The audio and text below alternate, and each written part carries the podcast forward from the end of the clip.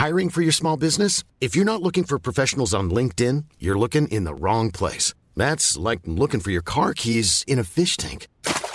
LinkedIn helps you hire professionals you can't find anywhere else, even those who aren't actively searching for a new job but might be open to the perfect role. In a given month, over 70% of LinkedIn users don't even visit other leading job sites. So start looking in the right place. With LinkedIn, you can hire professionals like a professional. Post your free job on linkedin.com slash people today.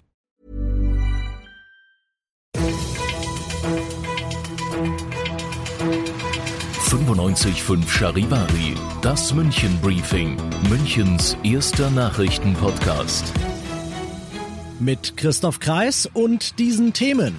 In München machen die Museen und der Tierpark endlich wieder auf und Amateurfußballer dürfen theoretisch wieder kicken, aber praktisch gibt's dabei Probleme. Herzlich willkommen zu einer neuen Ausgabe. Dieser Nachrichtenpodcast informiert euch täglich über alles, was ihr aus München wissen müsst. Jeden Tag gibt's zum Feierabend in fünf Minuten von mir alles Wichtige aus unserer Stadt, jederzeit als Podcast und jetzt um 17 und 18 Uhr im Radio. Seit heute gelten in München viele weitere Corona-Lockerungen. Größere Geschäfte, Nagel- und Kosmetikstudios, Fahrschulen, die Viertklässler und die Vorabschlussklassen. Für ganz viele Münchner geht heute der Schritt in die Normalität weiter und theoretisch dürften ab heute auch alle Münchner Museen wieder öffnen. Aber das tun nicht alle. Woran liegt das, Charivari-Reporter Peter Lutz? Ja, das liegt daran, dass nicht alle das Hygienekonzept schon ausgearbeitet haben oder überhaupt umsetzen können. Beispielsweise die Pinakothek der Moderne, die suchen noch händeringend Aufsichtspersonen, die auch die Einhaltung der Vorsichtsmaßnahmen überprüfen. Und das Deutsche Museum, die haben das geschafft. Die lassen zum Beispiel nur maximal 500 Besucher rein, aber das sind auch nur ungefähr 10 Prozent der ganzen Kapazität, die das Museum aufnehmen könnte. Genauso ab heute wieder aufmachen darf der Tierpark Hellerbrunn und macht das auch. Allerdings ist ein bisschen was neu, nämlich was? Das ist richtig. Es machen erstmal nur die Außenbereiche auf und dann kann man auch nicht einfach hingehen, sich ein Ticket kaufen und rein, sondern man muss vorher online das Ticket kaufen, zu Hause ausdrucken und dann vorzeigen am Eingang.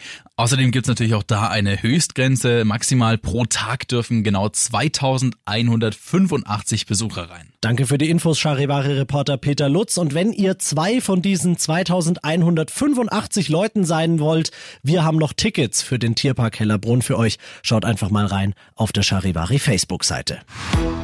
Die Bundesliga startet ja bekanntermaßen am Wochenende wieder mit den Spielen. Zumindest trainieren dürfen die vielen Amateurfußballer in und um München seit heute schon wieder.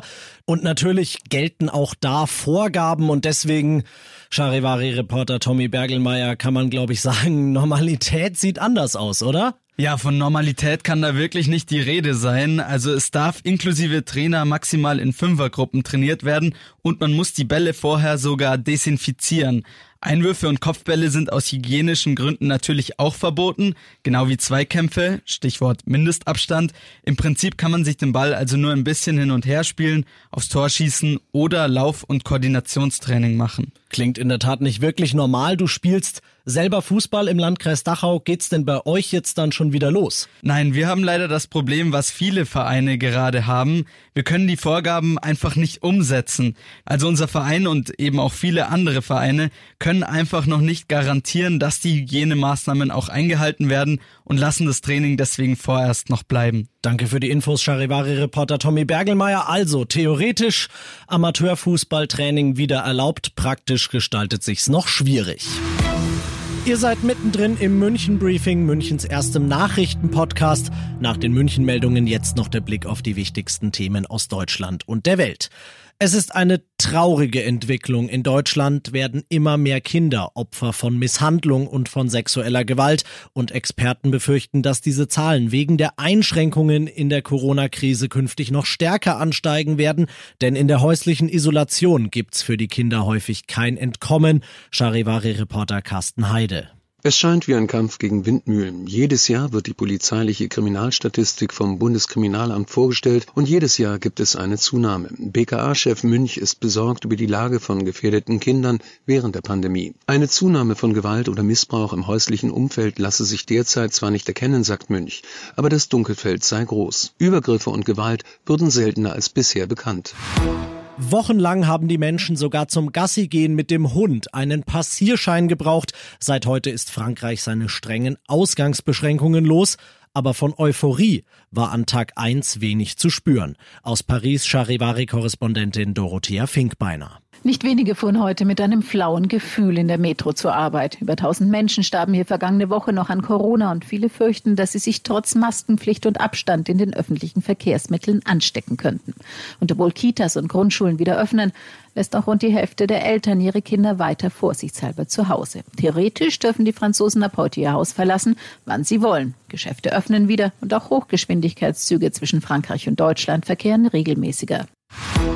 Und das noch zum Schluss. Heute ist Tag der Kinderbetreuung und ehrlicherweise muss man sagen, dass der unter normalen Umständen vielleicht untergegangen wäre darf er aber angesichts der besonderen Umstände dieses Jahr auf keinen Fall, findet das bayerische Familienministerium, denn die Erzieherinnen und Erzieher, findet Ministerin Trautner, leisten gerade jetzt großartige Arbeit und deshalb hat man jetzt einen Film gedreht, in dem dankbare Eltern und Kinder, aber auch die Erzieher selbst zu Wort kommen. Sehen könnt ihr ihn auf der Seite des Ministeriums und auf YouTube.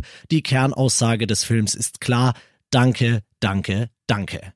Ich bin Christoph Kreis, bin so frei im Namen vieler Münchner Kinder und Eltern auch Danke zu sagen und wünsche euch einen schönen Feierabend.